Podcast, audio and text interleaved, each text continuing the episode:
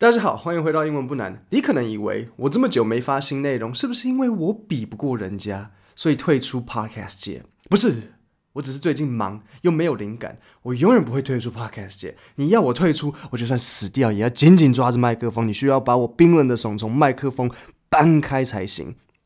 就跟连爷爷一样，我回来了。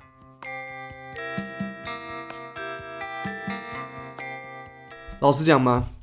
面对这个 podcast，一直以来我的困扰就是，我不太知道要给你们什么。我每次去看评价，大家都说嗯嗯很好很好，OK OK，但是从来没有人直接给过我推荐，说喜欢什么样的内容。我也从来不知道大部分听众的程度在哪。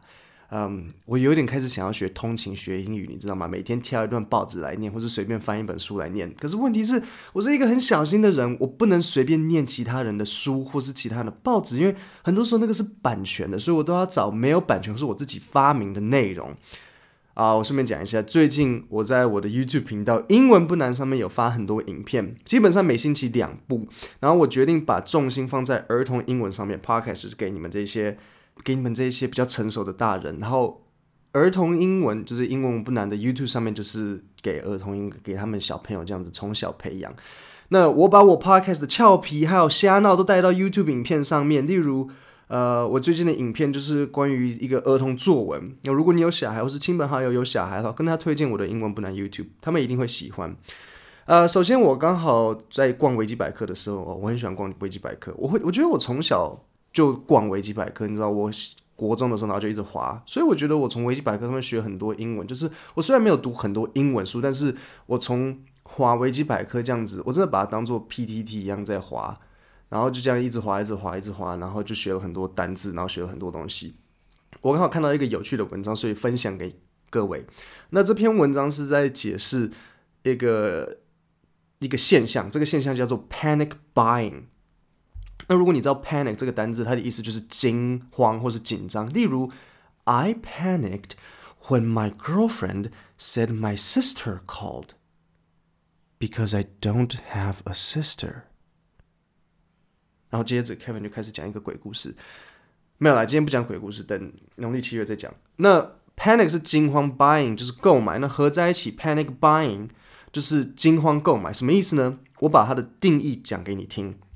Panic buying is the act of buying unusually large amounts of a product in anticipation of or after a disaster or perceived disaster, or in anticipation of a large price increase or shortage.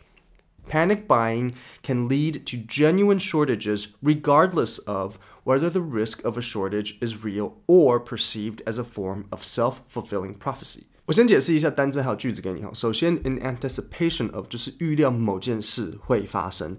假设武汉肺炎还没爆发，然后我的老板就莫名其妙买了很多卫生纸和口罩。等真的爆发后，我就问他说：“How did you know to buy lots of tissue paper and face masks？” 他就可以说：“I anticipated it。”知道吗？我预料的。再来，perceived，perceived 就是感知，跟合并在 disaster 就是嗯感知的 disaster。这有点难解释，但是就是你你认为是一个 disaster 就 disaster。下一个单词 genuine，好，我拼给你听，G E N U I N E。genuine 的意思就是真实的。So，比如说，this is a genuine gold watch，是一个真正的金表，它不是我菜市场买的。下一个单词 shortage，short 就是那个短，就是呃绳子很短的那个短，嗯。Shortage，s h o r t a g e，或是短呃短缺短缺。好，下一个单词 self-fulfilling，self-fulfilling 意思就是自我完成，self 嘛自己。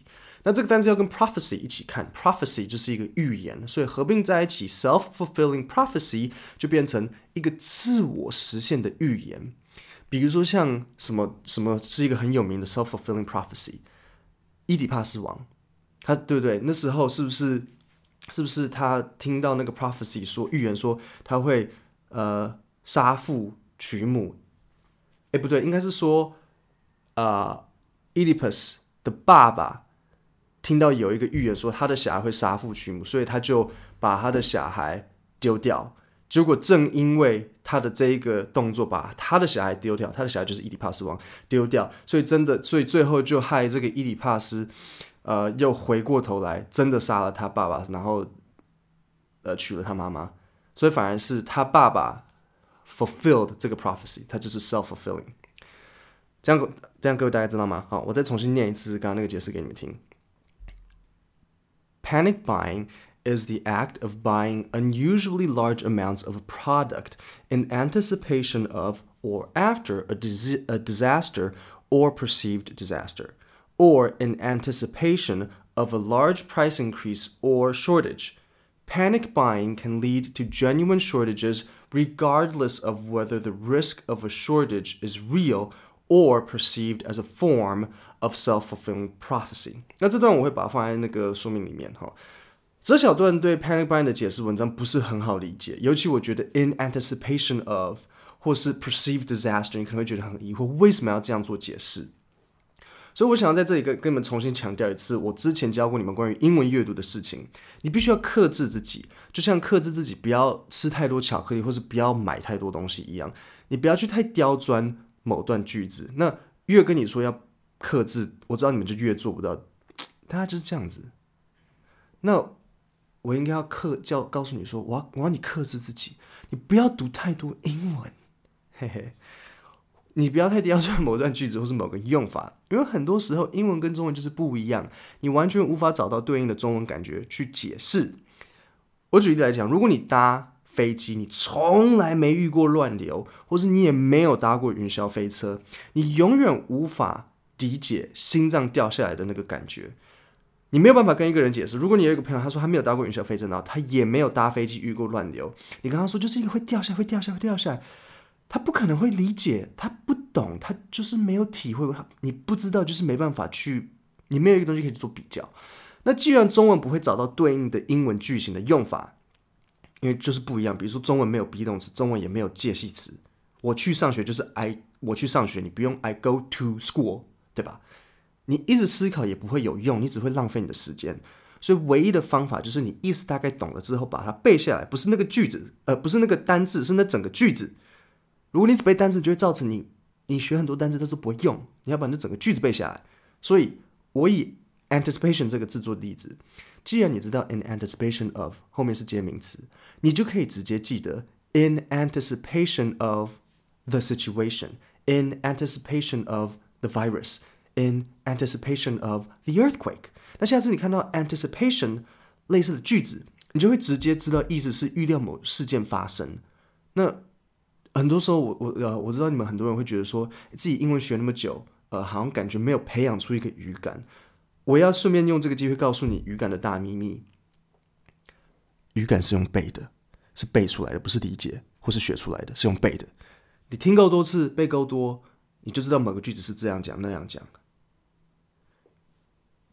那今天是我回归 Podcast 的第一集，讲一个短的，不要忘记去看我的英文 YouTube 影片，专门给小朋友亲子的影片，一样在下面说明里面。如果你家有小孩，或是你认识家长，他们一定会喜欢。还有，如果你有 Podcast 的主题建议，哎，欢迎啊，到粉专写个信给我啊，就是一样英文不难，一样在下面说明里面。今天就到这里，谢谢大家。